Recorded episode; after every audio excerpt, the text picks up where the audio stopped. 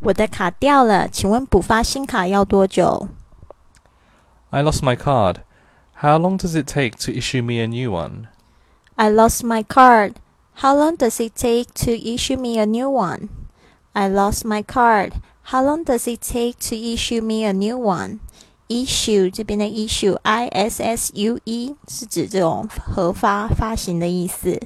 那类似的说法还有 When will I get a new card? When will I get a new card?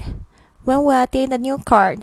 那对方可能会这样子说 We can get it to you within 48 hours. We can get it to you within forty-eight hours. 我们会在四十八小时之内给你。那我刚才这样子问的是问题是 When will I get a new card? When will I get a new card? 就是说为什么这个到底是什么时候可以拿到这个新卡？对方说 哦、w e can get it to you within forty-eight hours. Forty-eight hours 就是四十八小时之内可以给你。